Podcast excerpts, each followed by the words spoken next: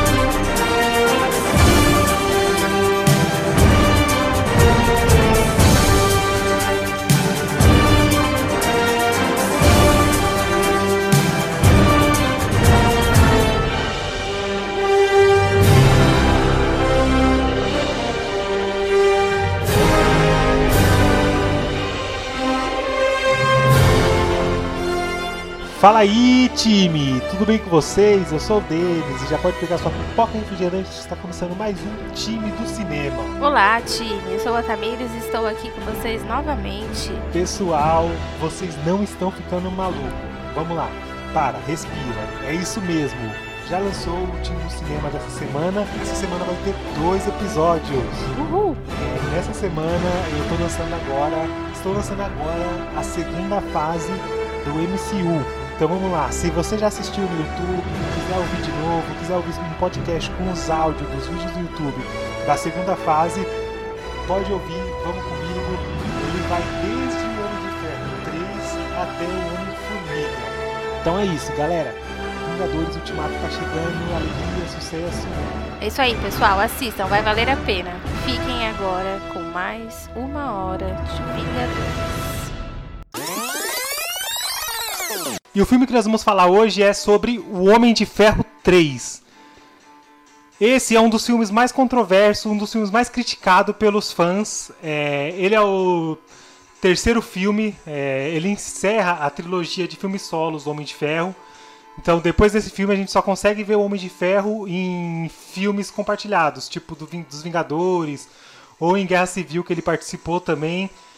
E filme solo dele, esse é o último. No meu ponto de vista, não é um filme ruim.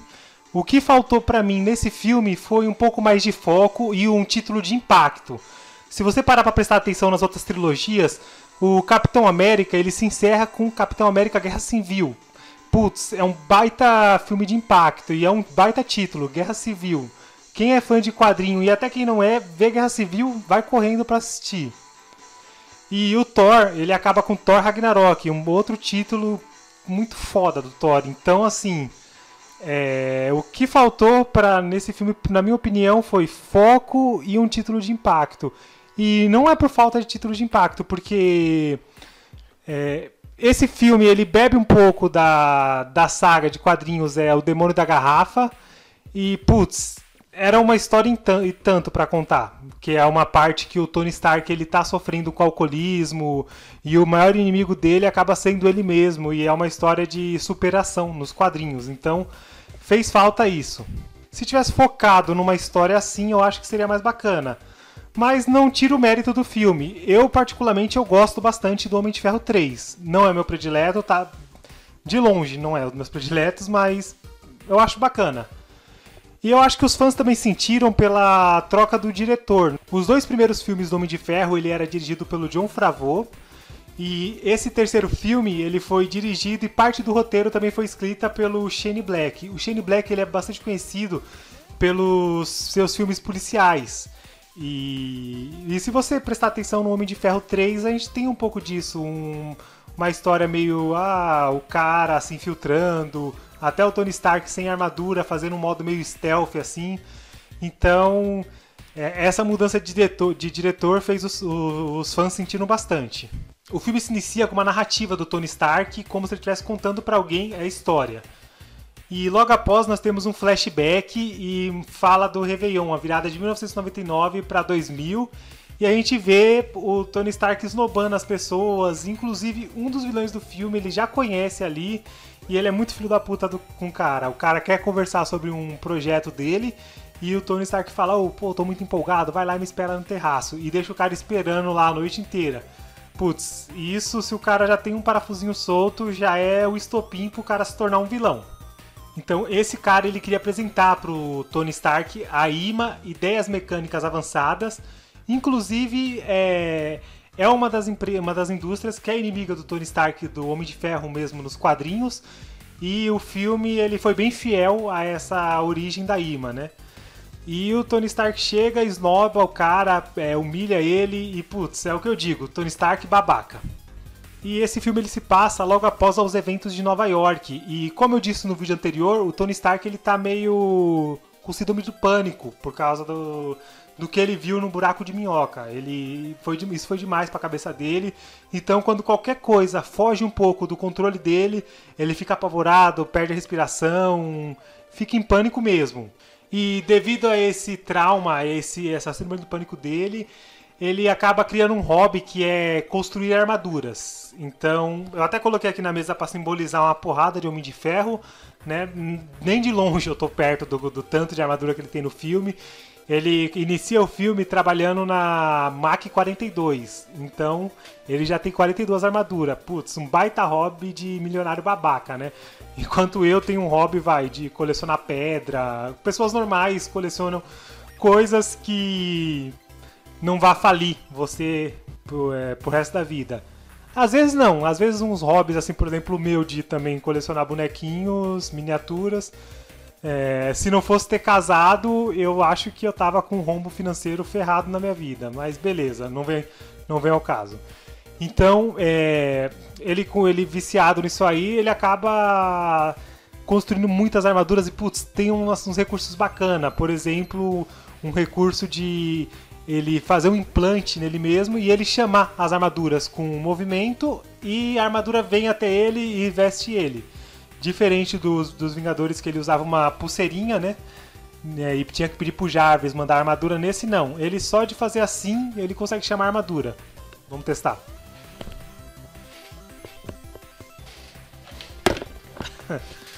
É, com certeza isso não passa na edição. Outra coisa bem bacana que a gente tem nesse filme é o modo de controlar a armadura por controle remoto. Ele coloca um capacetezinho, não um capacete, é um óculos que ele controla a armadura de onde ele tá. Putz, isso é legal, cara. Bom, e os vilões desse filme são a Ima, é, essa Ima que eu já comentei, ideias mecânicas avançadas. É, elas criam os dragões, que é, são os reais vilões desse filme mesmo, os dragões. E tem o Mandarim, e outra coisa que os fãs reclamaram muito, eles colocaram um falso Mandarim nesse filme, que, putz, é um canastrão, é um ator e que se passa por Mandarim para desviar o foco do governo de quem é o verdadeiro inimigo, né? E é uma baita tiro no pé, porque o Mandarim é um cara que, putz, é um vilão muito bom no Homem de Ferro, então eles não deveriam ter queimado esse cartucho dessa maneira. E depois a Marvel até tenta. É, se redimir fazendo um curta-metragem mostrando que na verdade não, tem um mandarim de verdade e a Organização dos Dez Anéis, porém, é, se não está no filme, é, não faz parte da história. É um curta, ele complementa, mas a maioria dos fãs não conhece, então é válido a reclamação dos fãs em relação a isso. E essa IMA, ela desenvolve uma, um tratamento para fazer crescer membros de pessoas amputadas. Só que esse tratamento tem um grande problema. A, as pessoas acabam perdendo o controle, a sua temperatura é, eleva muito e elas acabam explodindo. Então quem perde o controle disso aí acaba se explodindo e prum.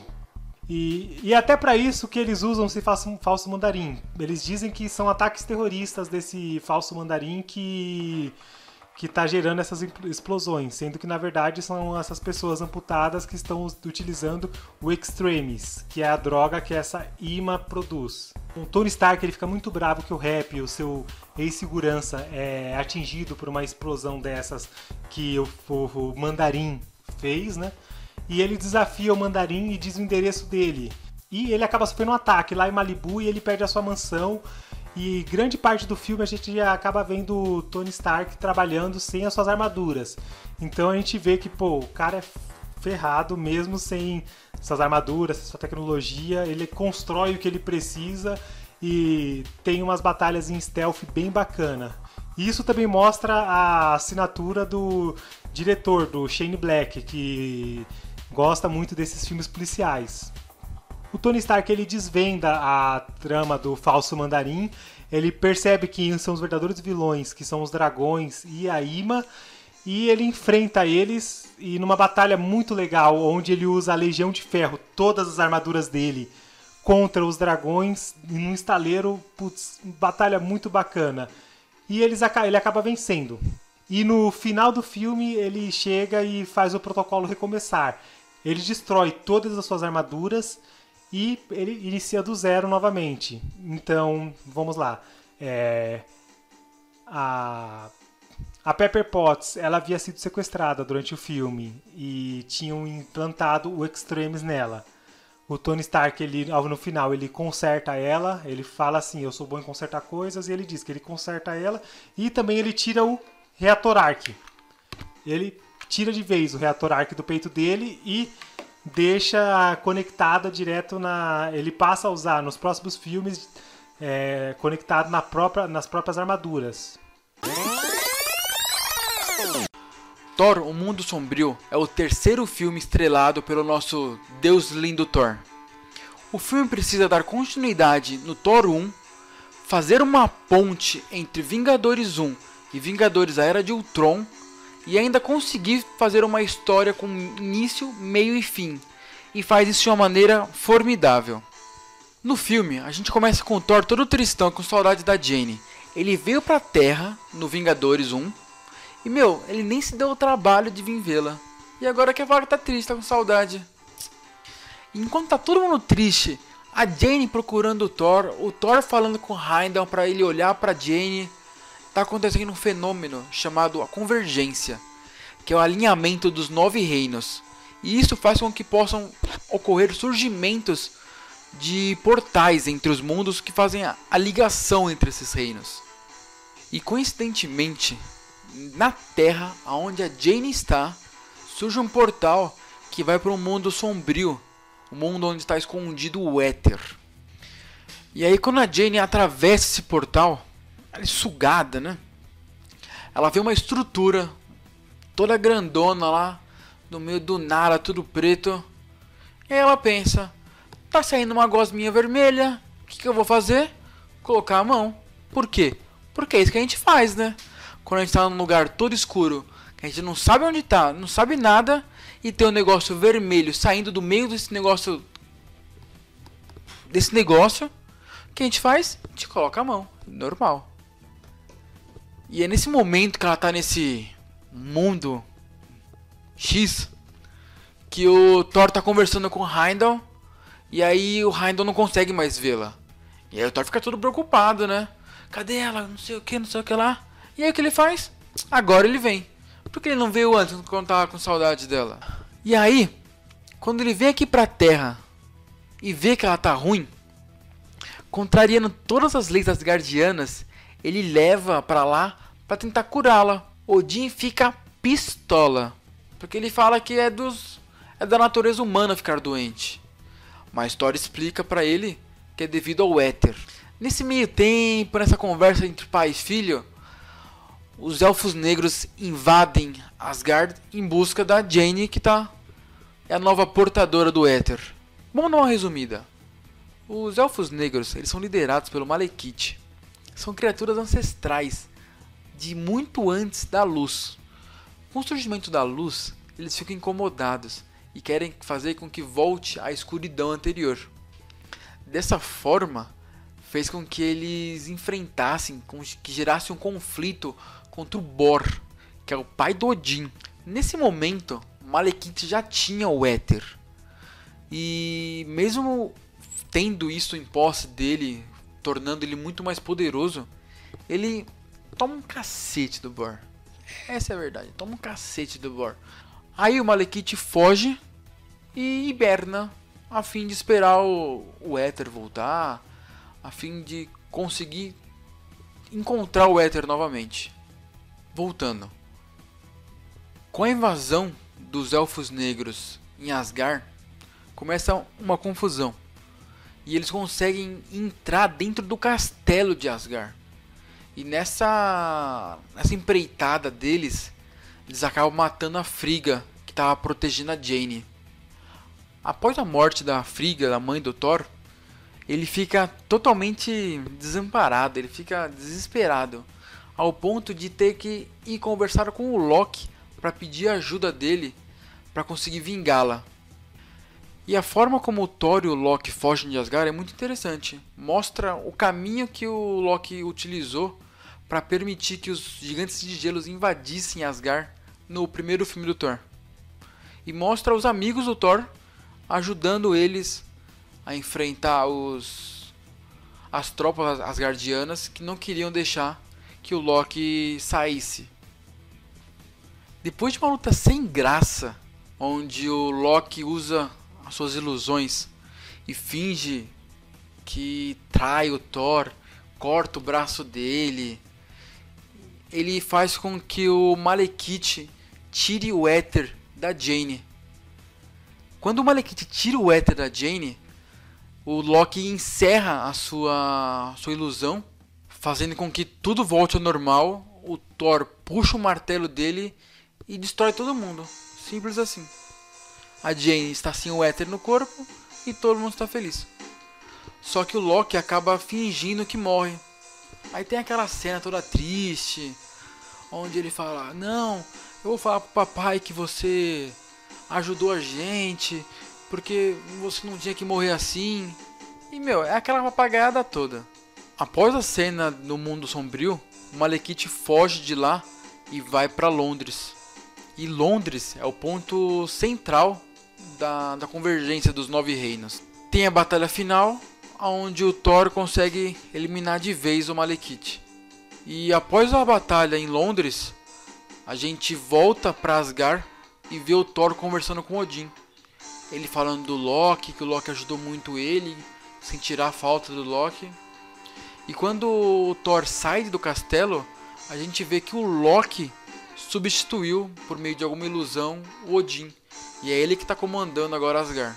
A gente não sabe aonde está o Odin agora. Isso é explicado no próximo filme Thor Ragnarok. E nesse filme também é explicado pela primeira vez das joias do infinito que o Odin fala sobre elas. Inclusive o éter é a joia da realidade. Capitão América, o soldado invernal. Bom, antes de qualquer coisa, é soldado invernal. Não é soldado infernal, internal, hibernal, não, é invernal. Eu falo isso por quê? Porque muita gente chega e comenta comigo, putz, eu jurava que era soldado infernal. Esse é o segundo filme da trilogia solo do Capitão América. E ele é um filme mais voltado assim para a vida do capitão como soldado, como um agente soldado da Shield. E cara, que filme bacana. A gente consegue ver nesse filme que a Hydra, isso, aquele inimigo do Capitão América lá dos anos 40, não morreu, ele, ele vem se infiltrando nos governos e a Hydra tá aqui, firme e forte, inclusive dentro da SHIELD. A Hydra, nesse filme, ela tem como objetivo lançar é, três aeronaves, como se fosse aqueles porta-aviões da SHIELD, porém, o que, que esses porta-aviões têm?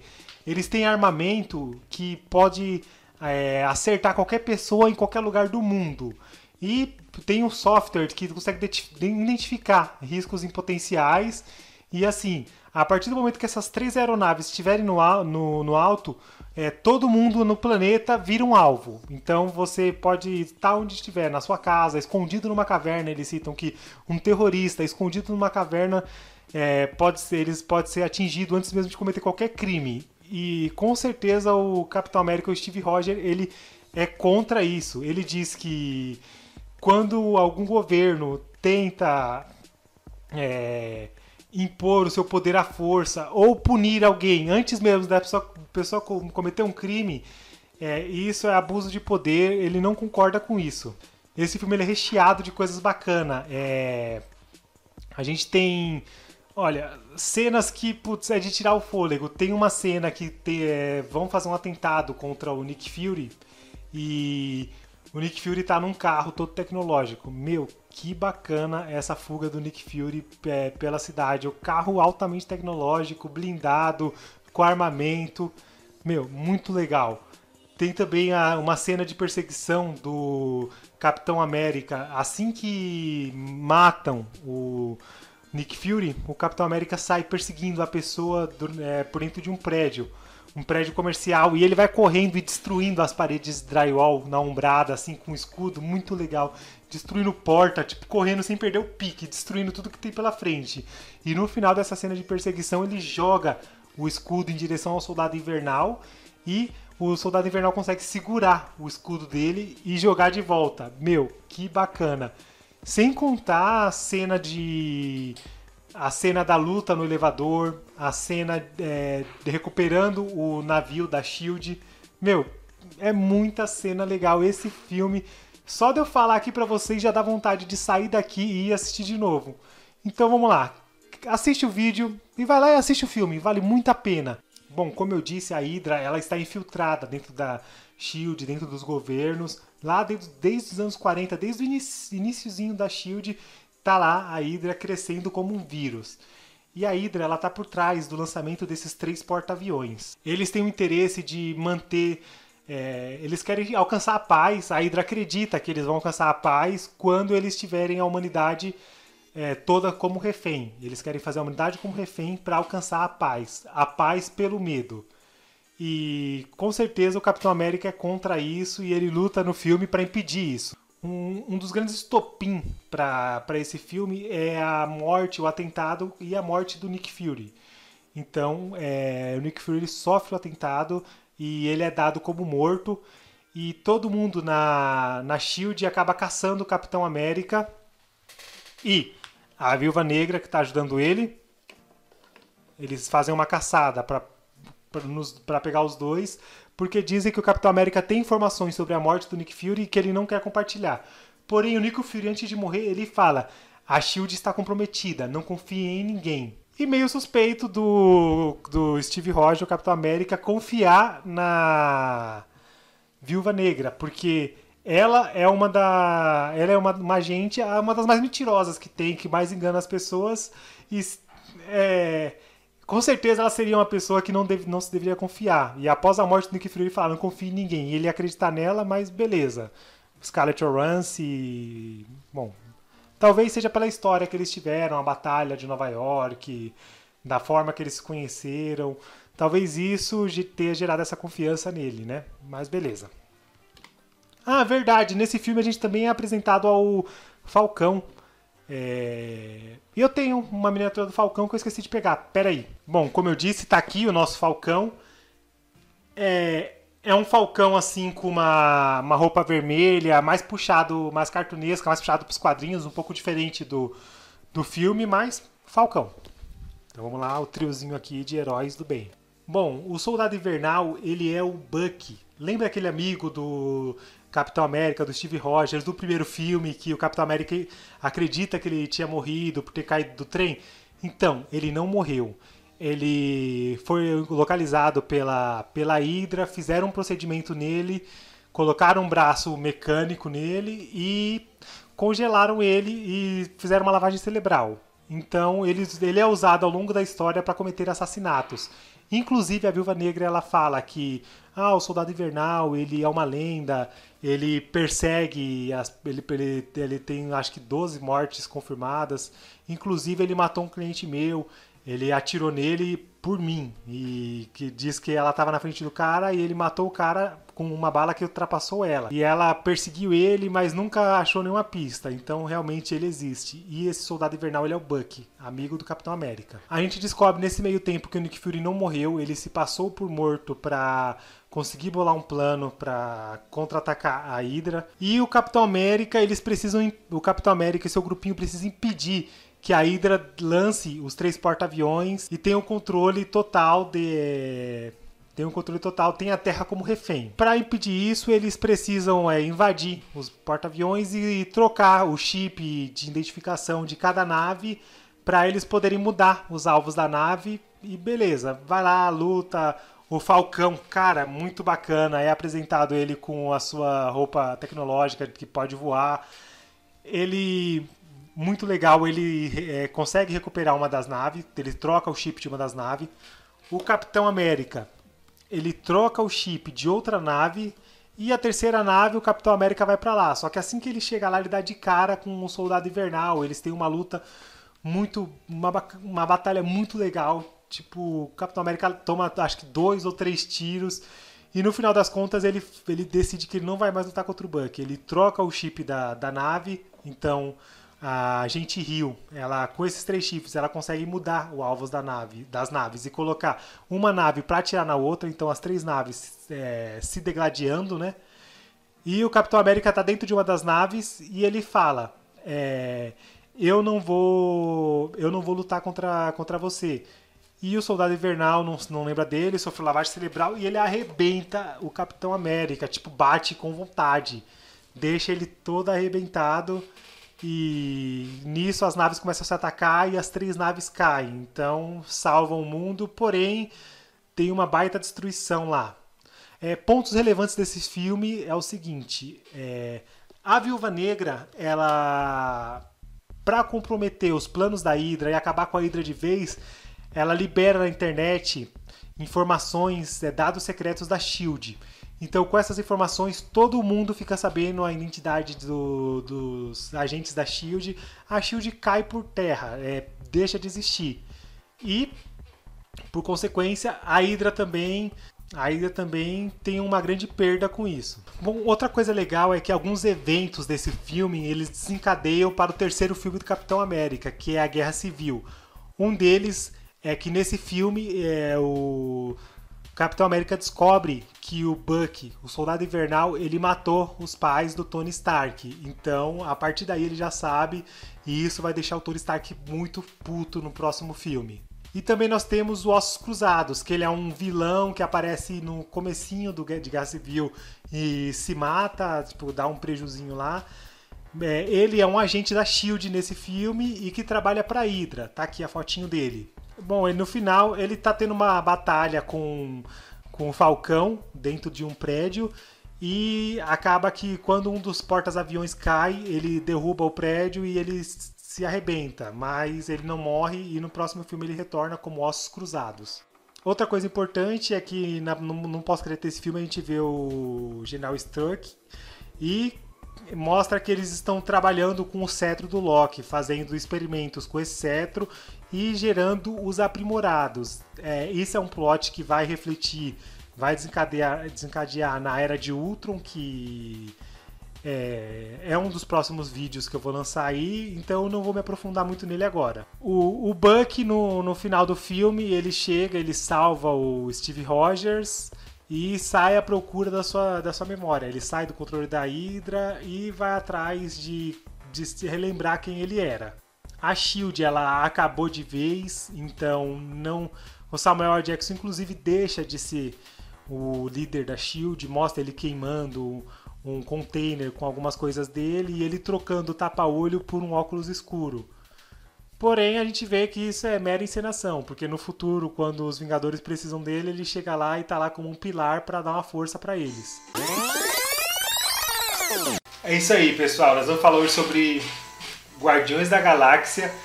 É, é muito carisma reunido nessa equipe. É, os Guardiões da Galáxia eles vieram para apresentar o espaço no MCU. Vieram? Meu, é verdade, né?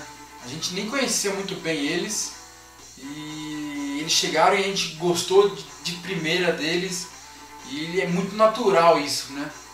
Mas nesse vídeo a gente vai falar um pouquinho disso, vamos explicar quem são eles, vamos trazer um pouquinho e, e mostrar o, por, o porquê que a gente gosta tanto deles assim. Você começa?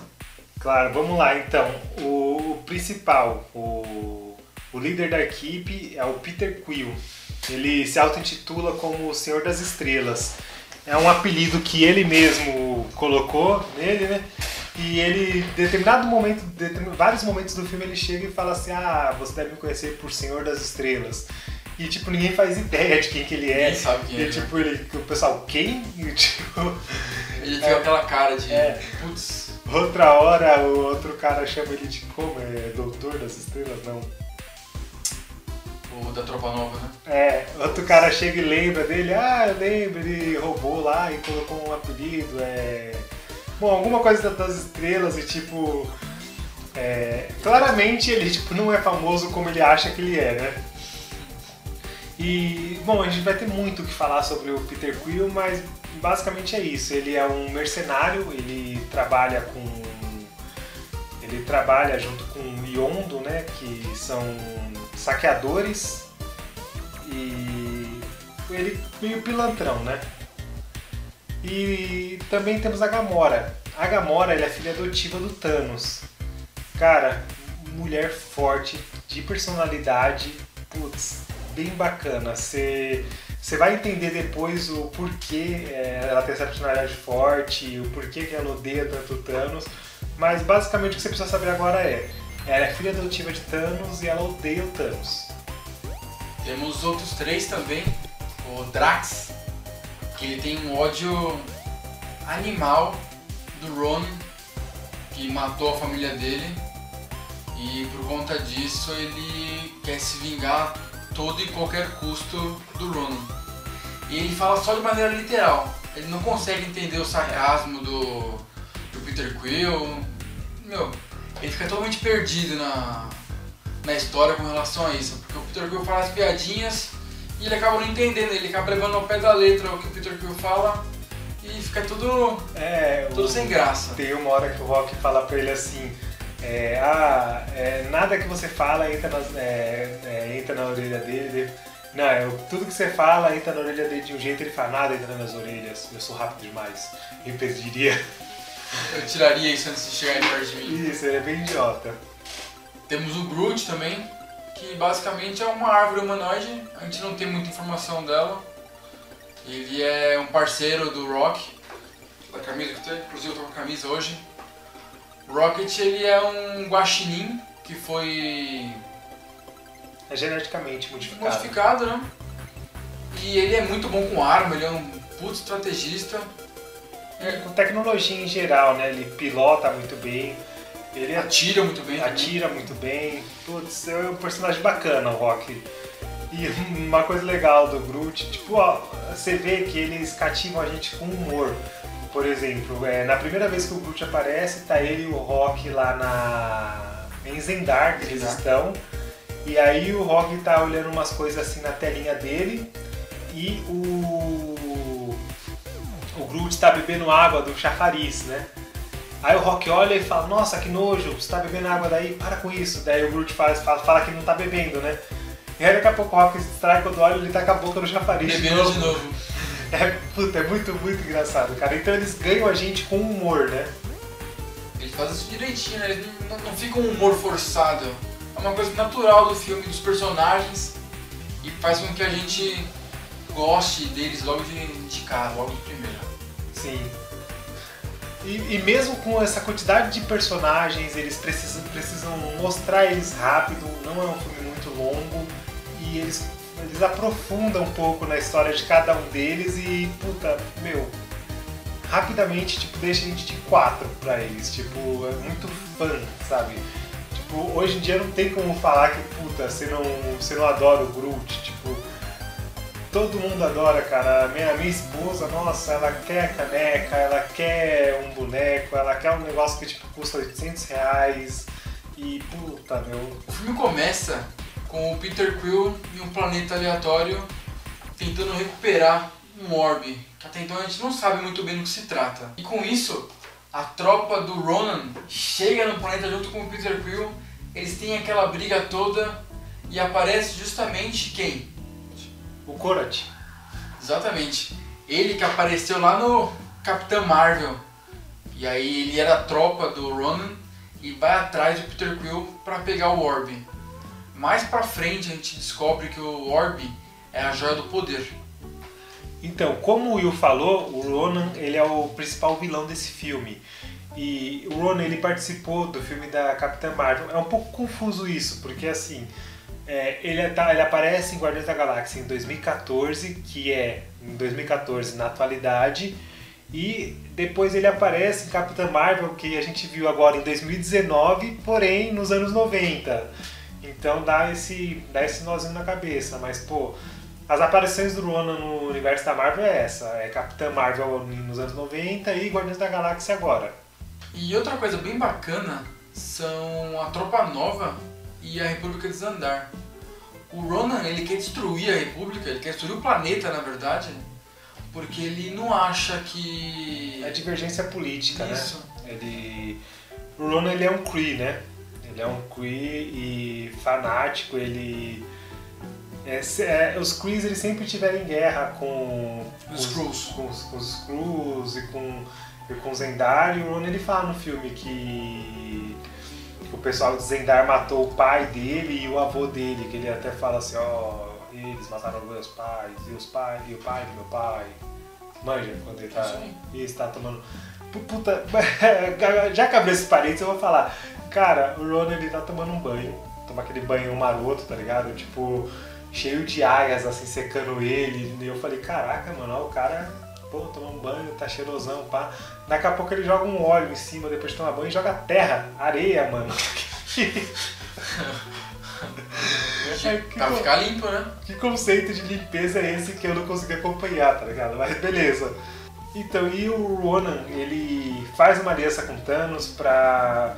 O- ele dá o Orb pro Thanos, então por isso que ele tá atrás do Orb. Então ele vai dar o Orb pro Thanos, e em troca disso, o Thanos vai destruir Zendar.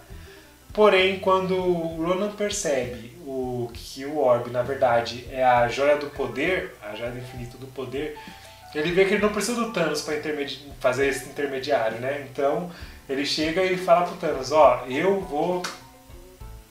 Isso, isso, pô, ele pega o.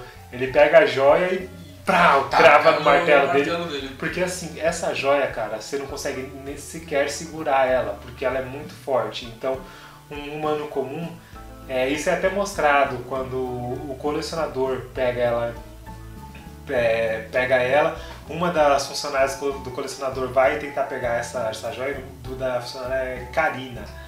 Ela é uma mina roxa lá, muito feia, tá ligado? Aí ele, vai- ele vai pega, ela pega a joia e quando Destruída. é destruída. Uma baita explosão porque ela não consegue conter, é, canalizar o poder da joia. O Ronan, como ele é um Kree, ele pega, ele consegue segurar a joia, mas ele vê que tipo, vai dar ruim e ele prá, crava ela no, no martelo e usa o martelo como um catalisador para poder usar a joia. E ele percebe que ele não precisa do Thanos para para destruir Zendar. Então ele vai e ruma de sentido a Zendar. E agora que ele tá com a joia do poder no martelo e todo fudidão, todo poderoso, ele parte pra Zendar pra destruir o planeta, porque era esse o objetivo dele, né?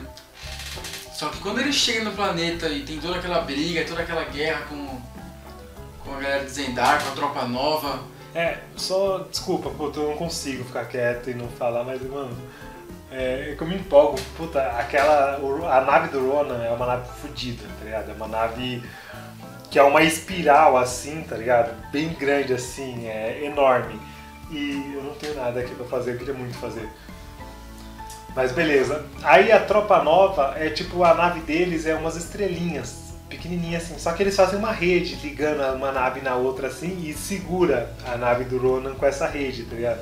Tipo um escudo de energia, né? Isso, isso, com feito de naves, né? Porém, pô, a nave do Ronan é gigante, ela começa a destruir. Fodarástica. É, quando o Ronan quebra é, esse ciclo, quebra parte dessa rede, as outras não conseguem aguentar o peso da nave e começam a ser destruídas, né? Mas beleza, tem explosão e o Ronan chega no solo de Zendar. Ele não podia, porque ele com a joia do poder, só dele encostar ela no planeta, ele pode dizimar toda a vida do planeta. Então a, a missão deles era não deixar o Ronan encostar no planeta, porém ele chega ao chão. E aí, com licença, né, agora?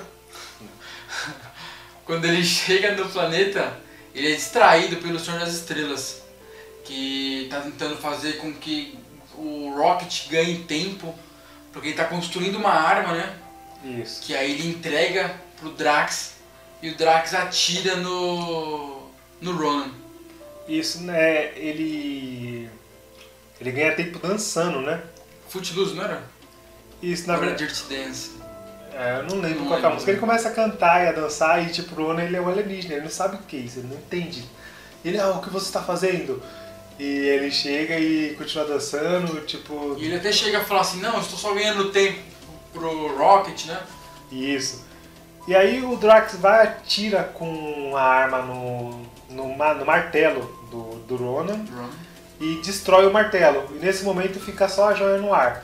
Aí o Peter Quill vai, o Senhor das Estrelas pula pra pegar a joia, o Ronan tenta pegar, um tenta, tenta, pá, pá, pá, e o Peter Quill vai e pega a joia. Assim que ele pega a joia, o Peter Quill até então a gente imaginava que ele era um humano, né? Ele pega a joia, ele começa a tentar canalizar o poder, só que ele Começa a escamar. e vai que ele vai escamando, vai. Vai, mosquito. Você vê que ele vai escanando, escamando, vai é, rachando a pele dele. Só que ele consegue segurar um pouco a joia. E isso a gente vai falar um pouco mais no próximo filme das origens do Peter Quill. Então, se você quer saber quais as origens do Peter Quill, se você quer saber quem é o Senhor das Estrelas e o porquê que ele conseguiu segurar a joia do infinito por algum tempo sozinho, aguarde até o próximo vídeo e você verá.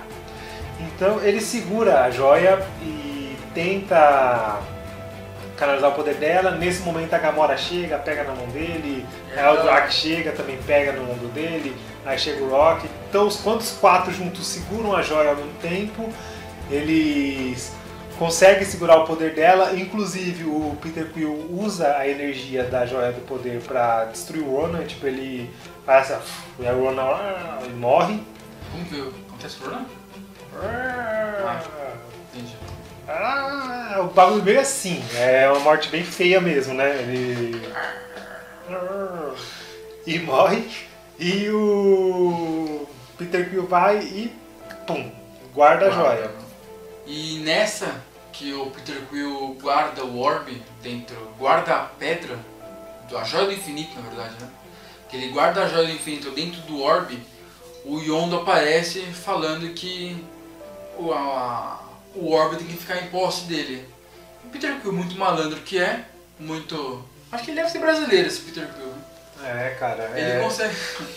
Ele esconde nas costas dele, né? Ele consegue trocar e dar um orbe vazio pro Yondo. é, na verdade, nem é vazio. Ele dá um orbe com um Com bonequinho. um bonequinho lá, roxinho, né? De É, cabeludinho puta, lá. qual- o que, que é esses cabeludinhos? Eu não- Teve o filme deles ano passado. Não lembro. Bom, E aí ele entrega o orbe com a joia do infinito pra tropa nova, pra eles guardarem. pra eles guardarem no cofre deles. E o Yondo vai embora todo feliz, achando que tava com a joia. Que no final depois ele abre e vê que é um. Vê que é um bonequinho e dá a risada, falando assim, putz, ele me enganou de novo. É, então, outra coisa bem bacana nesse filme é que o Thanos ele aparece pela primeira vez no, no filme, né? Durante o é, filme. é, porque a primeira vez que ele aparece é na, na cena pós-créditos do Vingadores. Então, e, putz, na cena pós-créditos do Vingadores ele tá muito. É, é caricato, tipo, se você não consegue perceber ele com as feições do Josh Brolin, que é o ator que faz ele, ó, o Josh Brolin, ele vai aparecer em algum lugar da tela aqui, que eu vou colocar. É, vai dar um trabalho. Abre, abre- não, abre mais a mão que, pô, nesse espaço. Isso, esse é o Josh Brolin. e nesse filme você já percebe bem os traços do Josh Brolin, sabe? O queixão largo, pá. Bem bacana mesmo. E também tem uma coisa legal, cara. Puta, quando o Ronan tá lá no planeta do Thanos conversando com ele. E aí o Thanos fala uma frase pra ele que. Puta, eu não lembro. Você não tá com seu celular aí, né? Bom, é algo assim. Ele, é, ele fala: Ah, a única coisa que eu não levo a sério, garoto, é a sua política. A sua política é chata, você é um garoto mimado e blá blá blá. Meu, cara, muito imponente, muito bacana. Thanos ele é, ele é muito dominador, né? Então nada nem ninguém vai ficar no caminho dele e ele tem total noção disso, do quão forte ele é e que ele vai conseguir atingir todos os objetivos dele, né? É isso aí. Ou não. Bom, até onde a gente sabe ele conseguiu. Galera, eu falei pra vocês que vocês iam ter outro vídeo e que nesse outro vídeo a gente ia explicar a origem do Peter Quill e por que, que ele conseguiu segurar a joia do infinito. Então, se você pediu para não esperar, ou não esperou para pedir, como é que é? Não podia esperar. É, se você, pra se você não pediu para esperar. Ou não esperou pra pedir. Ou quando espera, ou pede pra esperar. Bom, beleza. Então vamos lá. Ou pede pra pedir. É, preciso, Espera pra esperar. não preciso falar. Não, caralho, chega. Eu não preciso falar que esse vídeo, papapá, que tem que assistir todos esses aí pra chegar aqui, né? Já, já tá gravado isso aí, tá? O vídeo de hoje é sobre Guardiões da Galáxia Volume 2. O filme ele começa nos anos 80, num flashback, onde a gente vê o pai e a mãe do Peter Quill. E o pai do Peter Quill mostra pra ela uma, uma flor que ele tem plantada lá num bosque. E após isso, mostra nos dias atuais já, mostra eles defendendo uma torre. Eles têm que defender umas baterias dos soberanos contra um monstro gigantesco, um craquinho, Isso, é. um bichão gigantesco. Cheio de dente. E nisso mostra o Groot pequenininho, como a gente lembra no final do Guardiões da Galáxia 1. Ele protege todo mundo e se sacrifica, mas ele renasce uma florzinha pequenininha. Eles plantam ele, plantam o pedaço dele e ele renasce no, próprio Guardiões. No próprio pós-créditos, no middle créditos do, do Guardiões 1, ele tá dançando lá assim. Bem pequenininho. Isso. E aí no Guardiões da Galáxia Volume 2 mostra já um pouquinho maiorzinho. E durante a briga que eles estão tendo de fundo, mostra o Groot dançando, brincando, cantando. É muito bonitinho mesmo. Não, cara, que cena. Eles estão lutando contra esse, esse monstro lá atrás. E o foco não tá nisso, tá no Groot dançando assim, e puta, ele dançando e se pendurando nos bichinhos. Ele é muito gracinha, como ele é bonito, cara. Eu assisti isso no cinema e eu saí e eu falei, cara, eu preciso assistir de novo. Não dá, eu tenho que ver essa cena de novo, eu tenho que ver esse início de filme de novo. E eu assisti, tipo, muitas vezes. E, então, e com isso a gente também consegue ver o entrosamento da, da equipe. É, a gente vê que eles fizeram algumas missões juntos e que eles estão bem entrosados, sabe? É, cada um é, potencializa o ponto forte um do outro. E de- após eles derrotarem esse monstro e receberem o pagamento por ter feito isso, o pagamento na verdade era a Nebulosa, que é a irmã adotiva da, da Gamora, né? Isso. E eles pegam esse pagamento, só que aí mostra que o Rock ele roubou algumas das baterias que eles foram contratados para proteger. E putz, os soberanos eles são umas pessoas uma, Rancorosos, né? rancor- rancorosos, imponentes, não imponentes, eles Soberbos, né? isso, soberbos, eles menosprezam, né? Tipo, ó, todo mundo aqui tem a sua função, você nasce com seus objetivos. E, e eles. é, ele- o Rock rouba isso deles e eles vão embora, saem do planeta. E aí quando eles notam que o Rocket roubou as baterias, eles mandam uma tropa gigantesca atrás deles a fim de recuperar essas baterias. Quando os guardiões percebem que estão sendo perseguidos, começa uma briga entre o Peter e o Rocket pra ver quem que ia pilotar a nave. Não, porque eu sou melhor. Não, eu piloto melhor que não sei o que. É, e detalhe, dentro de uma chuva de meteoros, né? Porque era o único modo deles conseguirem fugir é tentando desviar pela chuva de meteoros. Só que aí, como eles acabam. Um quer disputar, eu que dirijo, eu que dirijo, eu que piloto. Eles acabam batendo e ficando com a nave caindo aos pedaços. Sim. E no último segundo que a tropa vai aniquilar eles, aparece o Ego, que até então a gente não sabe quem é. Ele tá montando a nave. É muito engraçado isso. Sim. Ele tá do lado de fora da nave, tipo, com tipo um cavalo mesmo. Uma rédea. Uma rédea. rédea. E ele destrói. Todas as naves do soberano acabam como se não fosse nada. E aí como a nave tá toda destruída do, dos, dos guardiões deles, né? Eles caem num planeta e o Peter Quill fala assim, não, eu salvei todo mundo. E a Gamora fica brava com eles. E fala assim, né? Tinha que ter deixado um pilotar só que a gente não ficar o jeito que tá com a nave. É uma briga infantil que eles têm, né? Pra ver quem que vai pilotar, do Peter e. Do Rocket, né? Isso. Beleza. Enquanto isso, tá acontecendo. é, o Yondo. É, o Yondo foi um saqueador, ele foi contratado pelo pai do Peter Quill para buscar o Peter Quill na Terra e devolver para ele. Só que o Yondo chegou e não devolveu. Quando os saqueadores descobrem isso, eles ficam puto da vida com ele e fala que ele quebrou o código dos saqueadores e começam a menosprezar ele. Que não pode. O, código é não, nunca sequestrar crianças, nunca sequestrar mulheres.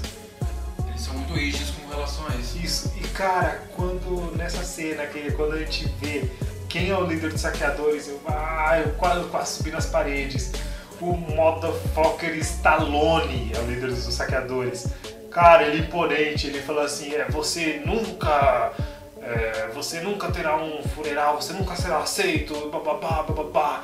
Quando eu, eu, eu vi aquela dublagem do Stallone, eu falei, meu Deus! ah, tipo, muito foda, cara. E pô, ele. Qualquer coisa que o Stallone faz fica bom, adoro, cara.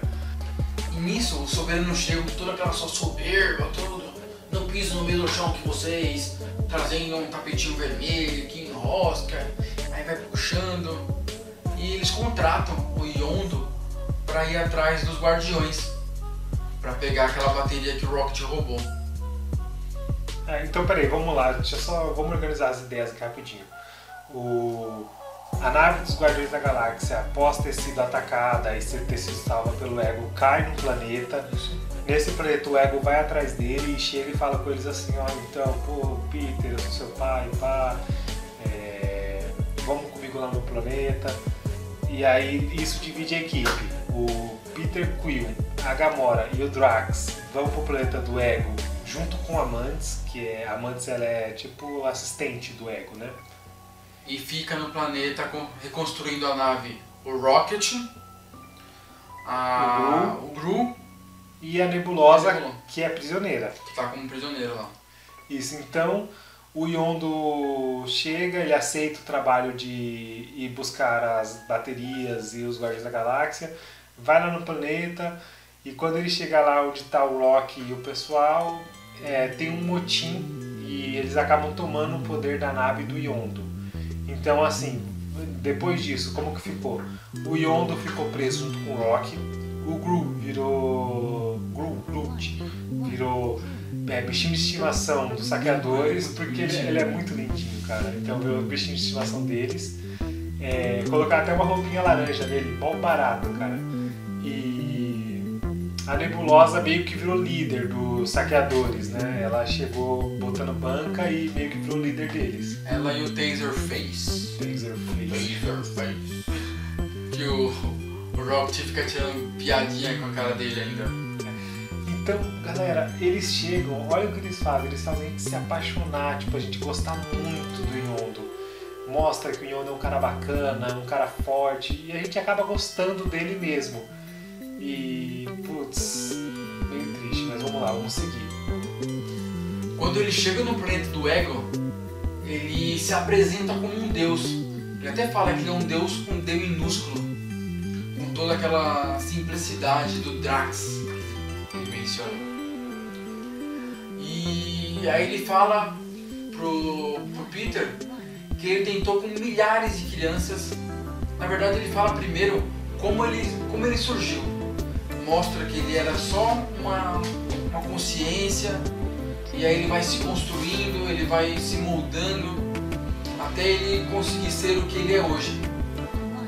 E ele passou por milhares de universos, milhares de planetas, tentando buscar, fazendo filhos e tentando que algum desses herdeiros dele conseguisse herdar todo esse poder dele, toda essa, essa, essa esse gene de Deus que ele tem. né? É, pra falar a verdade, ele tinha interesse de é, absorver o poder do filho, né? Usar o filho como uma bateria. Isso, É, é aquela coisa assim, ó, você é meu filho, te adoro, daqui a eu preciso do seu rico.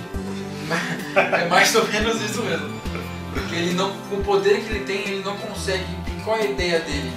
Todas aquelas florzinhas que mostrou, aquela florzinha que mostrou no começo do vídeo, que o Denis até explicou, cada planeta que ele passou, ele deixou uma flor daquela. E ele precisa do poder do Peter para aquela flor colonizar e tomar conta do planeta inteiro. E aí com isso ele vai aumentar muito o poder que ele tem ele vai conseguir dominar todo o universo que é o grande objetivo dele. É. Que ele acha que a humanidade não é. Não só a humanidade, né? Todas as espécies não são dignas de estar, de estar vivas, né? De viver. Sim, então o ego ele. A gente descobre também que o ego é um grande filho da puta. Ele. Ele mata todos os filhos dele pra. que não, que não servem não ele. foram. Isso, ele mata a Gamora que descobre isso aí. E a gente percebe também que o ego ele é uma consciência, ele é o planeta. O planeta onde eles estão é o ego, é o pai do Peter Quill. E tem aquela batalha feroz entre o Peter e o pai. é, os Guardiões lutam todos contra, contra o ego lá no planeta dele. E no final das contas eles acabam meio que explodindo. O planeta o, meu, o Rock, ele é apaixonado por bomba. Ele faz umas bombas. No primeiro filme ele fez uma bomba com pedaços da nave dos, do Peter Quill e ele fala, ah, essa bomba aqui ele pode usar se a situação ficar preta ou se a gente quiser destruir uma lua. Então, isso, é- isso é citado no primeiro filme e ele faz uma bomba e tipo, ele adora explodir as coisas. Eles acabam derrotando o ego. E nessa de o planeta está se todo destruindo, todo mundo consegue sair da. Sai, sai do planeta, Sai do foge planeta, numa isso. nave. Na nave deles, consegue sair, do- na nave do Yondo, na verdade. Isso. Aí só fica o Ego, que, que tá perdendo a luta, o Peter Quill e o Yondo. Isso, fugiu o nome. Só, só na hora da briga deles, quando eles estão. Peter tá, ele consegue dominar o poder dele, tá os dois num de contra o outro. O.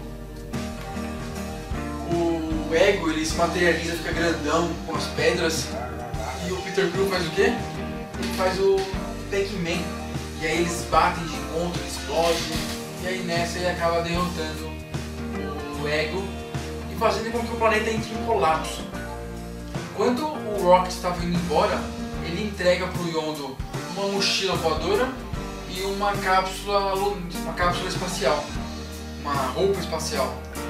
Que aí quando o, o Yondo pega o Peter Quill, estão saindo do planeta, o Peter o Yondo com a nave, nas, com a mochila nas costas, ele coloca no peito do Peter Quill a roupa espacial, fazendo com que o Peter Quill consiga ficar no espaço e o Yondo se sacrifica para salvar o Peter. Pô, como eles são filho da puta, cara? Eles fazem gente gostar tanto do Yondo pra ele morrer e gente ficar triste, se sentir mal.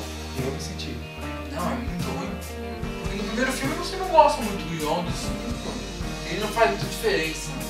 Mas no segundo ele mostra, ele mostra cenas dele cuidando do Peter, ele criando o Peter. E meu, é muito triste quando, quando o Yondo morre mesmo. Bom, aí é, os saqueadores é, ficam sabendo de tudo que o Yondo fez e resolvem perdoar ele e faz um funeral de saqueador que, tipo, meu, é muito foda. No espaço, solta o corpo, aí todas as naves começam a atirar, tipo, aquele show de luzes é lindo. O Stallone, tipo, batendo continência pro cadáver do Yondo, tipo, ó, a gente te aceita. Meu, isso é muito bacana. O Yondo morreu, mas morreu. Como um saqueador, né? Isso, ele, foi, ele acabou sendo aceito novamente. E uma outra coisa legal é que um dos subordinados do Yondo ele começa a treinar para utilizar a varinha que o Yondo tem. O Yondo ele tem uma varinha que ele assovia e ela começa a voar de acordo com o que ele está Mas é por assoviando. causa da crina. Isso. É, aí tem uma crina, uma crina mecânica que vocês podem ver na foto que eu vou subir agora, no lugar. E ele controla isso e acaba que eles treinam isso no. é, depois que Yondo morre, um dos subordinados deles pega isso e começa a treinar com a varinha dele. Vamos lá, o filme de hoje é Vingadores, a Era de Ultron. Bom, o filme ele já começa com um show. É, a gente vê o entrosamento dos Vingadores enquanto eles atacam uma base da Hydra. Uma base que fica lá em Sokovia, que é uma cidade na, na Rússia. E, meu, que batalha legal. Você vê, tipo, ele, o Capitão América usando o escudo para defender um ataque do Thor. Na verdade, o Thor ataca o escudo para fazer uma rajada sônica e pá, dá uma, uma arrebentada. Você vê tipo, eles usando o Hulk, cara, na, na melhor forma. É o Hulk para chegar arregaçando, tá ligado? Muito bacana mesmo, bem entrosada a equipe, todo mundo com rádiozinho conversando. Legal isso aí. E eles estão atacando essa base da Hydra porque eles estão procurando o cedro do Loki. O cedro do Loki ele tá, tava desaparecido, né? E ele aparece agora nessa base da Hydra. Eles estão fazendo exper- experimentos lá no lá nessa base, com usando o cedro para aplicar em humanos. Bom, mais para frente a gente fala sobre isso. E o objetivo desse ataque é recuperar esse cedro. Você é E burro. galera, com o resultado desses experimentos que eles estão fazendo lá na, na Rússia, temos a Wanda e o Pietro Maximov. Eles são chamados de aprimorados né, no, no universo do MCU, porque a Marvel ainda não, não tem o direito de, de falar que eles são mutantes. Que os X-Men não fazem parte da Marvel, né? É, Não faziam, né? É, eles, Eles são foram comprados agora, né? Isso, o direito do, dos X-Men e todo o universo deles é da Fox. Porém, por, um, por cláusulas contratuais, alguma brecha que eles têm, é, acabou que a Fox pode usar a Wanda e o Pietro e o, a Marvel também pode usar os dois. E a gente é apresentado também, que tá ali no cantinho, zoom, no cantinho, a Legião de Ferro, que são todas as armaduras, mi- milhares não, né? Tô exagerando. Mas são algumas, algumas dezenas de armaduras do, do Stark, que são controladas pelo Jarvis, e aí eles acabam usando como auxílio na, Nas missões. nas missões, nos combates, né? É, bom, uma coisa muito bacana é a automoção que O Jarvis. que o Jarvis tem, porque assim, antes o Tony Stark ele precisava chegar e trabalhar e construir as armaduras, ele inclusive numerava as armaduras com Mach 1, Mach 2, Mach 42 e por aí vai. Atualmente, lá na Torre dos Vingadores, na Torre Stark, é, o Jarvis ele faz sozinho a armadura, então tá produzindo lá e o Tony Stark não precisa nem supervisionar. O negócio é totalmente É, linha de produção já, isso. né? E é o que foge com tudo nesse filme. Mas beleza, a gente chega lá. Vamos chegar lá. E bom, com essa equipe entrosada dos Vingadores, eles recuperam o cetro do Loki. E aí o, o combinado é que o Thor vai levar esse cetro lá para Asgard. Porém, o Tony Stark fala, ah, vou fazer uma festa aqui antes, fica aí, espera a festa, deixa a gente estudar esse cetro enquanto isso. De três dias, né? Isso, é três dias. E nisso o Tony, e o, o Tony e o Bruce Banner, então. pá,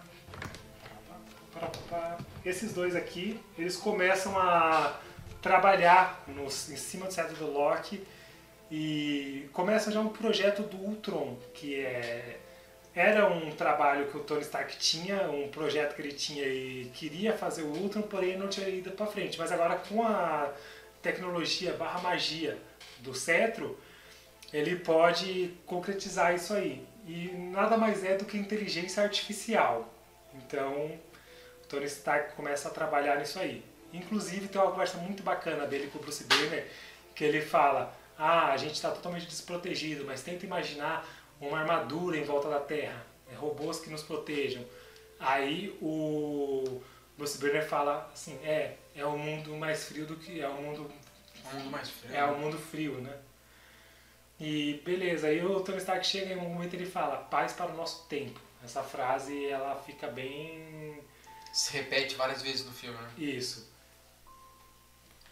Chegada a hora da festa, o Banner e o Stark deixam o Jarvis testando o- as variáveis do Tron e vão pra festa. O, o Tron, ele desperta e ataca o Jarvis, destruindo o Jarvis. E toma conta da Legião de Ferro, que agora não tinha mais o Jarvis pra comandar. Ele toma todo o poder de, de ataque dos Vingadores e usa pra invadir a festa. Todos os Vingadores estão na, na festa lá, né? Então, Bom, tem essa batalha, a primeira batalha dos Vingadores contra o Ultron, que estava começando a se desenvolver. E o Ultron, ele vai embora com o cetro. E putz, uma coisa bacana nesse despertar do, despertar do Ultron é que eles usam. é, ele fala umas frases do, do Pinóquio, cantando uma musiquinha, Boneco Eu Sou, e toca essa música toda sinistra. Puta, é muito bacana. É, eu vou. Bom, eu não posso colocar de fundo aqui porque senão o YouTube vai dar strike em mim. Mas é muito bacana, cara. É meio música. macabro também, né? É, assim, bem sinistro. E o Ultron vai embora com a Legião de Ferro. Parará. E os Vingadores ficam aqui Todo triste. triste, bravo, brigando entre si. O, o Thor acusando o Homem de Ferro. E, puta, batalha bacana. Bom, o Ultron, ele faz uma aliança com o Pietro e com a Wanda. Então tá lá o Ultron, os aprimorados juntos. E eles vão atrás do Garra Sônica. O Garra Sônica ele é um vilão que ele vai aparecer futuramente no, no Pantera Negra, mas ele já, já é inserido nesse filme aí, no universo da Marvel. E ele, ele é um comerciante de armas. Ele vende armas no. Ele tem tipo um navio. Puta, mas mano, é muita burrice, cara, porque vamos lá. Você é um comerciante de armas, todo mundo sabe onde você tá e você tá num navio afundado na lama, que não sai do lugar. É um lugar bem zoado pra ser uma base de um vilão, mas beleza. E o Ultron vai lá, compra o vibrânio dele e os Vingadores vão pra lá. É, tem um confronto dos Vingadores contra o Ultron junto com os irmãos, com os irmãos é, Max, Maximov. Maximov. E os Vingadores perdem, perdem feio, cara. Fica todo mundo de joelho no chão. Thor, a galera toda. O único que não participa dessa batalha é o Hulk que tá lá de bolinha na nave. E galera, a Wanda com a capacidade de controlar a mente e projetar imagens e visões, né, na mente dos seus adversários, ela vai atrás de quem? Do nosso querido Hulk. Ela vai atrás do Hulk e, meu, despedaça a mente do Hulk e, meu, o Hulk se perde totalmente. E aí ele vai pra cidade. Você não o nome da cidade? Eu não lembro. Enfim. E vai pra cidade e, meu, começa a fazer uma destruição total lá. E somos apresentados, meu, nossa, é fantástico, né? A nossa querida Verônica. Puta, Verônica, aquela armadura do, do Homem de Ferro é... Ele fez pra combater uma possível... Não, ele fez pra combater o Hulk. O Hulk Eles mesmo. falam que o Tony Stark e o Bruce Banner ajudou ele a construir a Verônica. E puta, a gente tem, acho que a batalha mais legal. Nossa, é sensacional essa batalha. E o é engraçado que na batalha, quando eles começam a destruir tudo, o Tony Stark comprando o prédio Comprando um prédio pra poder demolir. antes de destruir ele. Não, ô, mano, uma coisa bacana dessa armadura é a questão dela se despedaçar. Bom, vamos lá. A armadura ela vem de um satélite, cara. O Tony Stark chama ela, ela vem do satélite e tipo monta em cima do Tony Stark. Aquele monstrão que é. Tipo, é uma armadura. É tipo um Megazord. Isso. O Power Ranger, já fantasiado de Power Ranger, ele entra no Megazord, é a Verônica. E conforme o Hulk vai destruindo partes da armadura, esse Uma próprio, parte esse próprio tá. satélite vem e põe uma parte nova. Cara, que batalha bacana. Muito legal. Bom, o Hulk reco- recobra a consciência, porém os Vingadores estão todos despedaçados. Bom, nesse filme a gente é apresentado a Ellen Shaw. Ellen Shaw é uma pesquisadora, uma cientista que trabalha com isso, japonesa. Ela trabalha com tecidos, né? Ela re- recom- recompõe tecidos da- das pessoas. O Ultron chega, vai atrás da Shaw e obriga ela a construir um, um corpo para ela utilizando o vibrânio e a joia da mente. E nesse meio tempo, enquanto os Vingadores estão é, caídos, estão lá na, na casa do Gavião Arqueiro, todo mundo triste, exceto o Thor que saiu para dar um rolê, né? Thor foi O pra... Thor sempre some, né? É, Thor, Thor saiu pra dar um rolê, tá todo mundo triste lá na casa do Gavião Arqueiro. O Nick Fury aparece lá, cara. E, meu, o Nick Fury tem uma recaída. Não sei se você lembra no vídeo do Capitão América Soldado Invernal, ele aposenta o tapa-olho, taca, taca fogo em tudo, e do nada ele aparece na, na era de Ultron de tapa-olho, passa o Nick Fury, pô. E- tudo, ho, é, então eu digo que é uma recaída. Ele tentou se livrar das drogas aí, mas teve essa crise aí, ele recaiu e pôs o tapa-olho de novo. E meu, tem três partes nesse filme só, atrapalhando aqui um pouquinho, só voltando. Tem três partes nesse filme, logo no comecinho, que, nossa, é muito legal. A primeira é o Thor, o, o Homem de Ferro. Quando tá o Capitão América e o Homem de Ferro, depois de voltarem de... Sokovia. Sokovia? É, é, é, recupera o cérebro. É, aí entra A gente entra a gente Hill dentro da nave e aí ela começa a falar com o Tony Stark como se ele fosse o chefe.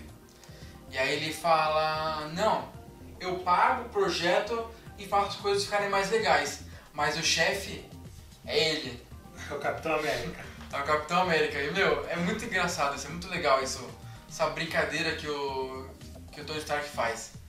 Outra coisa legal também é quando eles. Um pouquinho depois do. do que acontece lá em, com a Ellen Shaw, que estão na sala reunidos e o Thor começa a brincar com eles, falando para eles tentarem pegar o martelo. Porque ele fala que. ele explica que só, só consegue pegar o martelo quem é digno disso, como a gente fala no nosso primeiro filme do Thor.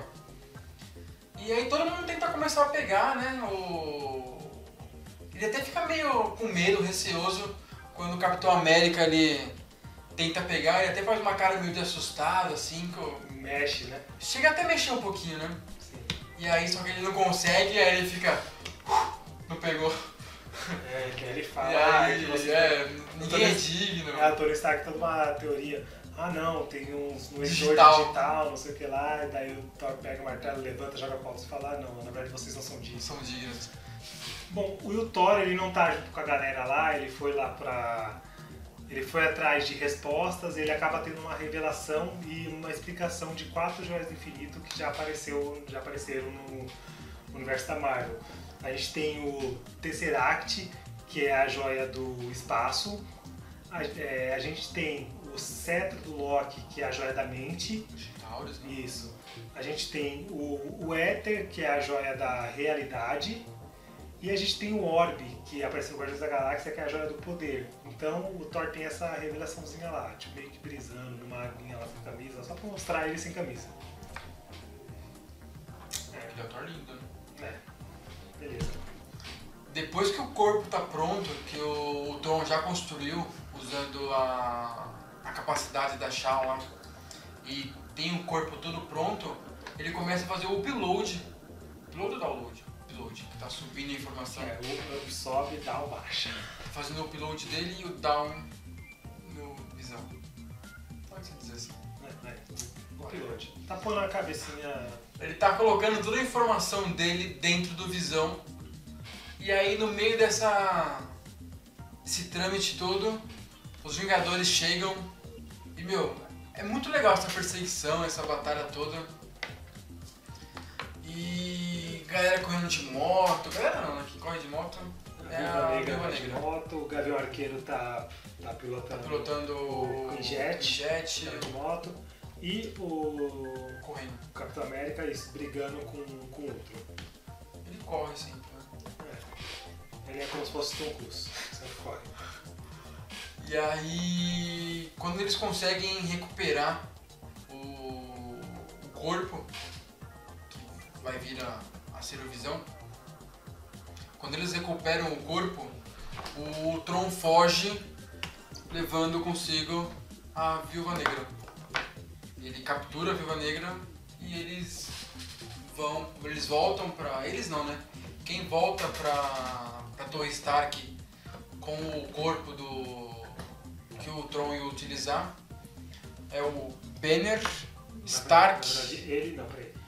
O Capitão América fica de rolê, ele tá na nave e leva o corpo aqui pro Tony Stark e pro Banner. Beleza. Podemos fazer assim. Então fica assim: o Banner e o Stark lá olhando o corpo e o Gavião Arqueiro junto com eles no rolê lá. Aí nisso o Capitão América chega e, meu, começa a ter uma briga de novo entre eles. O Capitão América joga o escudo, destrói umas coisas, o Pietro chega, arranca os fios tudo, fala assim, ninguém vai ligar esse negócio aí. E nisso chega quem? Chega o Thor. Que ele te- tava lá naquela aguinha nadando, chua, chua, chua. chega aí, energiza tudo. E com isso, colocando tudo que tava faltando de, de energia, nasce quem? Nasce o Visão. Bom, é, todo mundo se prepara para ir enfrentar o, o Ultron. O Ultron ele tá lá com a Viúva Negra no cantinho dele lá, é, se preparando. É, o Ultron já tá lá preparado, né? E aqui todo mundo se prepara. O meu bem zoado, o, é? Três minutos. Isso, ah, três minutos para se preparar. Bem zoado, o Pietro chega, coloca um tênis da Nike, tá ligado? Meu, você é um velocista, tipo, o que, que você faz? Prepara, coloca um tênis, beleza. Só.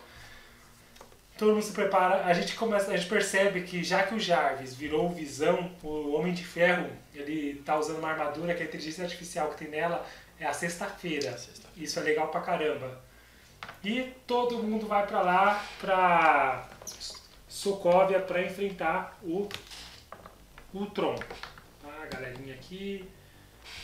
O Bruce Banner recupera a Viúva Negra, se torna o Hulk, e beleza, a equipe toda treta Ultron.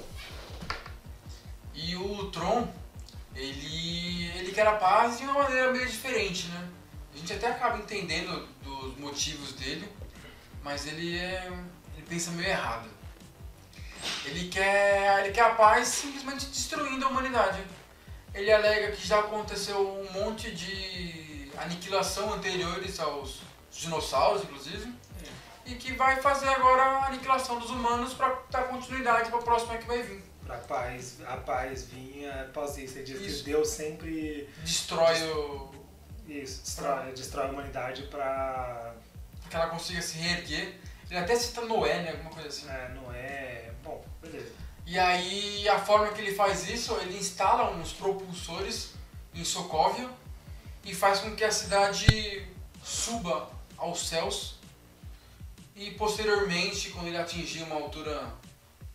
Que dê Considerável, que dê né? extinguir a humanidade, ele vai e aí descer. vai inverter os propulsores e fazer tipo um meteoro para que extingua todo mundo. Bom, a gente tem essa batalha lá em Sokovia enquanto ela tá, enquanto ela tá subindo, né? Ficou bastante civis lá em Sokovia. É, até a Viúva Negra fala uma vez fala com o Capitão América fala assim, ah então, é, vamos destruir tudo aqui, e por mais que morra todo mundo que tá aqui, é, não é um jeito ruim de morrer. E o Capitão América fala, não, a gente não vai fazer nada contra a cidade enquanto não tirar todos os civis. E nisso, enquanto tá todo mundo ferrado, aparece o Nick Fury. O Nick Fury ele vem com um planador da, Porta-aviões. o porta-aviões da Shield e começa a usar ele como se fosse um bote salva-vidas, pegando todo mundo que tá na cidade e indo pro porta-aviões. E nisso, meu, tá aquela batalha que é cheia de capas de quadrinho. Como sempre quando fala de Vingadores é isso. Tem uma cena na igreja que tá todo mundo reunido protegendo o centro da igreja e a câmera girando. Puta, muito foda, cara. E, bom, nós temos uma baixa, o, o Pietro, ele morre, né? Até por esse acordo da, Da Marvel. da Marvel da Fox, ela só vai usar Feiticeiro Escarlate, então ela mata o Pietro nisso aí. E é uma coisa que os fãs falam muito, que tipo, você é um velocista e você toma um tiro. É muito zoado isso aí. Ele não consegue desviar de bala. Ele é um velocista que não é tão rápido assim. E nisso, com a, acontecendo já o final da guerra lá em Sokovia, o Hulk ele acaba ficando triste com toda a situação que está acontecendo e vai embora no Queen Jet. Legal, ficou triste. É, ele ficou tristão lá, né? E aí ele não, tipo, ele não concorda com toda essa destruição que ele acaba gerando e ele, ele decide ir embora. Ele não quer voltar a ser o Bruce Banner e ele rouba o Queen Jet e aí até a, a Viúva Negra fala pra ele, né, ah, você pode voltar, que não sei o que. E fala assim, ah, e desliga o modo furtividade, senão a gente não consegue te localizar. Desliga que a gente vai ao seu encontro e te pega. E ele simplesmente desliga o comunicador e vai embora. Então beleza, só pra, E- só pra cortar rapidinho. Bom, derrotaram o Tron, destruíram todos eles, destruíram a cidade de Sokovia que estava subindo e, e pediram que a humanidade se- fosse extinta. E é isso. É, Hulk fugiu, foi embora no Queen Jet. E nasceu o filho do Gavião Arqueiro. Ele faz uma homenagem ao Pietro e o nome do filho é Nathanael Pietro Barton. Na cena pós-crédito a gente vê o Thanos chegando lá num. abrindo uma porta, pegando a manopla e falando, é, agora é comigo. E tipo, acaba. E se você tá se perguntando o porquê que eu tô caracterizado todo com DC, camiseta do super-homem, a Liga da Justiça ali atrás, bom, isso é porque o pessoal tá falando que eu sou Marvete, que eu sou Marvel Nauta e putz, não, eu gosto de tudo, cara. Gosto de Marvel, gosto de DC, gosto de anime, gosto de HQ, eu gosto de tudo. Eu só não gosto de novela da Globo. Puta, isso não tem jeito. Novela da Globo. Não, gosto de novela mexicana, cara. Pô, Usurpadora. Quem não assistia? Era muito bom. Mas vamos lá, eu preciso manter o foco. É, Vamos ir pro nosso vídeo. O vídeo dessa semana é sobre Homem-Formiga. Olha, tem até uma formiguinha aqui na mesa. Com certeza não vai aparecer no vídeo, mas tem uma formiga aqui. Inclusive é curioso essa, esse pôster do Homem-Formiga, que é onde só tá escrito Homem-Formiga e tá ele bem pequenininho. Eu vou tentar dar o máximo de zoom na edição para ver se dá pra ver, mas pô, eu posso colocar a foto, eu sou muito burro. Posso colocar a foto e dar zoom, que aí com certeza vai dar pra ver. Mas beleza. Vamos ao filme. É, o filme ele se inicia com um flashback no ano de 1989, onde a gente consegue ver o Dr. Pym renunciando da Shield.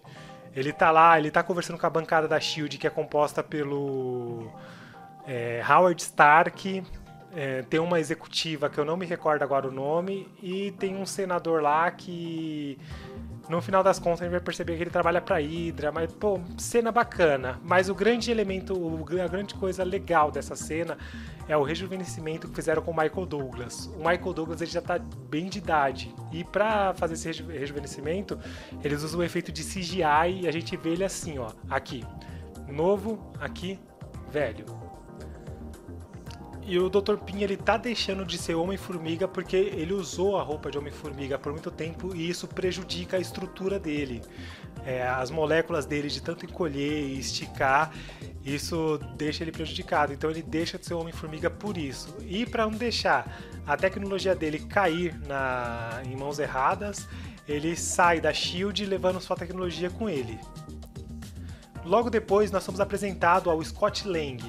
O Scott Lang ele tá preso, ele tá saindo da prisão e a gente conhece um pouco do, do drama dele, a dificuldade dele de conseguir emprego sendo um, ex-presidiário e, é, o, e ele tá perdendo a filha dele. A ex-mulher dele não tá deixando ele ver a filha porque ele não consegue pagar pensão, não tem moradia. Realmente, se você olhar pelos olhos de uma família de bem de hoje em dia, ele é um mau elemento, cara. Acabou de sair da cadeia, anda com pessoas questionáveis e que, puta, são um ponto alto desse filme. São muito engraçado esses três amigos dele. Cara, aquele, o Luiz, que eu vou colocar, tô colocando aqui, o Luiz é muito legal. Ele tem cenas assim que, putz, eu viria fácil. Se colocasse assim, se lançasse o filme Luiz do Homem-Formiga, coloca bem pequenininho do Homem-Formiga, só Luiz. Quando eu visse a cara dele, com certeza eu assistiria o filme. Bom, aí é, ele é recrutado pelo Requipim para ser Homem-Formiga. É, a sorte bateu na porta dele porque ele estava todo ferrado, sem conseguir emprego. E o, o Hank Pym precisa dele para roubar a tecnologia do Jaqueta Amarela. O que, que é o Jaqueta Amarela? Vamos lá. Então o Hank Pym ele sai da Shield, ele se aposenta da empresa dele, das indústrias Pins, e ele deixa o Cross para tomar conta da sua indústria. O Cross era um assistente dele, um cara que tinha bastante potencial. E o Dr. Pym ele sempre negava a existência da, do Homem-Formiga. Ele sempre falava que eram lendas. Só que o Cross era obcecado por isso. E ele trabalhou, trabalhou, trabalhou muito e conseguiu copiar a fórmula do Dr. Pym. Ele fez o Jaqueta Amarela. Bom, e o plot do filme é simples, é um filme de assalto. É, eles precisam treinar o Scott Lang para ele virar o Homem-Formiga, entrar nas indústrias PIN, roubar a tecnologia do Jaqueta Amarela, destruir tudo e ser feliz. Bom, por que não chama os Vingadores? Eles não chamam os Vingadores porque o Dr. Pym não quer que essa tecnologia dele caia nas mãos dos, dos Stark. É, por o Dr. Pym conhecer o Howard Stark e por, por Howard Stark ser um armamentista e o Dr. Pym discordar dele disso, ele, ele até fala no filme: eu passei a vida toda impedindo que a minha tecnologia caísse na mão de um Stark. Não vou deixar cair na mão do outro. Do pai do Tony Stark, do Tony Stark. Então por isso que a gente não tem a participação dos Vingadores. Bom, pra falar a verdade, a gente tem o Falcão. É até uma cena que tipo é descartável se tirar do filme essa cena. É, não vai fazer falta alguma. Porém, é, o Homem-Formiga ele invade uma instalação dos Vingadores e ele dá de cara com o Falcão. O Falcão é, o Homem-Formiga entra na instalação dos Vingadores, vai lá, tem uma lutinha contra o Falcão, é, o Falcão bate, o Falcão apanha, e no final da conta o Homem-Formiga consegue roubar o que eles precisam do depósito dos Vingadores. Então vamos lá. O Scott Lang ele treina, treina com formigas, treina com a roupa, é, aprende a controlar as formigas, isso é bem bacana, e se prepara para invadir as indústrias PIN. É, eles roubam a tecnologia que precisam dos Vingadores. Eles recrutam a equipe, preparam todo, preparam toda a cena de assalto para isso e vai para essa cena onde eles invadem indústria, as indústrias PIN. É, puta, cenas legais, é, referência à Missão Impossível, tipo descendo com a cordinha, bem bacana a forma que eles usam para invadir a empresa. E no final das contas, eles não conseguem roubar a, o Jaqueta Amarela. Bom, destrói a fábrica toda.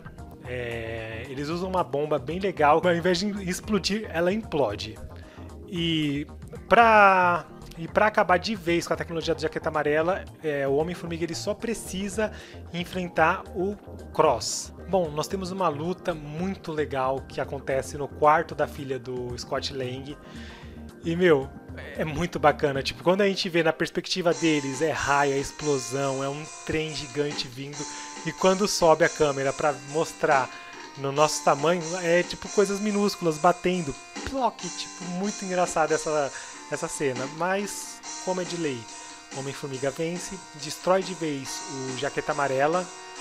Bom, no final das contas, a gente é apresentado ao mundo quântico, que eu vou falar mais dele no próximo filme, que é da, no próximo vídeo da do Homem-Formiga e a Vespa. Mas o Scott Lang ele entra no mundo quântico e consegue sair dele. Bom, e para finalizar essa segunda fase da Marvel, eles fazem um filme com uma proporção bem menor, trocadilhos à parte, e é, apresenta para nós um novo herói, o Homem-Formiga. Tem uma cena pós-crédito que faz uma ligação direta com o Capitão América Guerra Civil, a gente já sabe que vai ter Homem-Formiga no futuro da Marvel. E cara, é isso. Homem-Formiga, Scott Lang, a equipe toda é bem bacana. O filme se sustenta muito bem sozinho. Então é isso, pessoal. Muito obrigado por ter assistido até aqui. Até a próxima e tchau, tchau.